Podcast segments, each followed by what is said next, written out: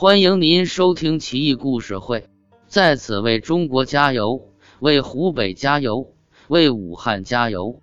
怪事奇闻录第一百六十八期：淳于志之一。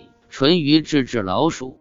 淳于志，字叔平，山东济北人，性情沉稳，擅长思辨。年轻时候是一介书生，对易经很有研究。山西人刘柔晚上睡觉时，倒霉催的被老鼠咬伤了左手中指，很是生气，请淳于志想办法。淳于志笑道：“老鼠本来是想杀你，可惜没这本事，我给你想想办法，治死他。”淳于志拿起笔来，蘸上红色墨汁，在刘柔手腕横纹下面三寸的地方写了一个田字。字大概一寸两分见方，让他晚上睡觉时露出手腕。第二天天亮，刘柔就发现一只硕大的老鼠死在手边。能这么杀老鼠，确实太牛了。之二，淳于志未卜先知。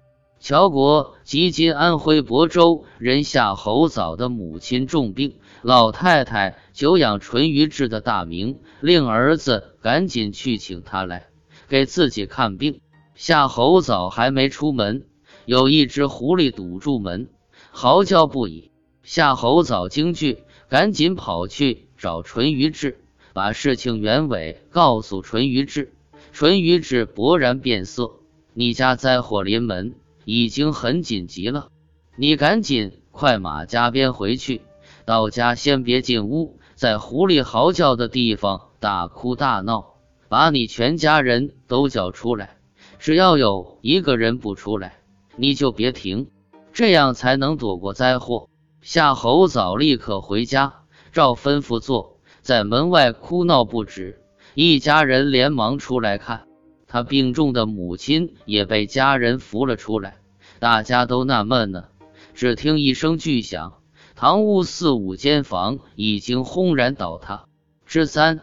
淳于志不丧病，上党人抱怨家徒四壁，穷困潦倒，家人还经常生病，可谓屋漏偏逢连阴雨。有人跟他说：“淳于志是个神人，你何不请他来算上一卦，看看到底这么倒霉是为什么？”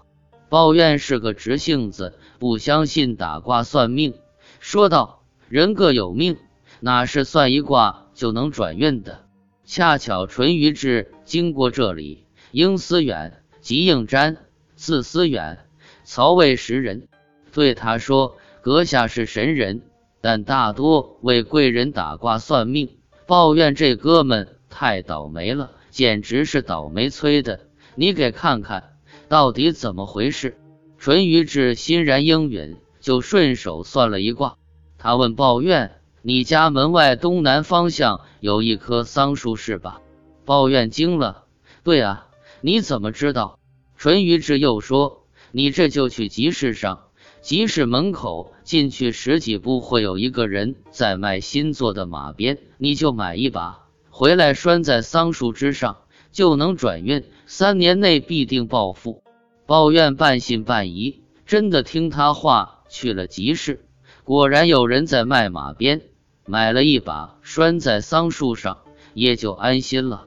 三年后，抱怨自己挖井，居然挖出宝贝，得钱数十万，还有一些铜铁杂器，都算得上古董，又卖了二十万钱，从此巨富，家人病痛也消解了。套用童话里惯用的结尾，从此以后。他们过上了幸福快乐的生活。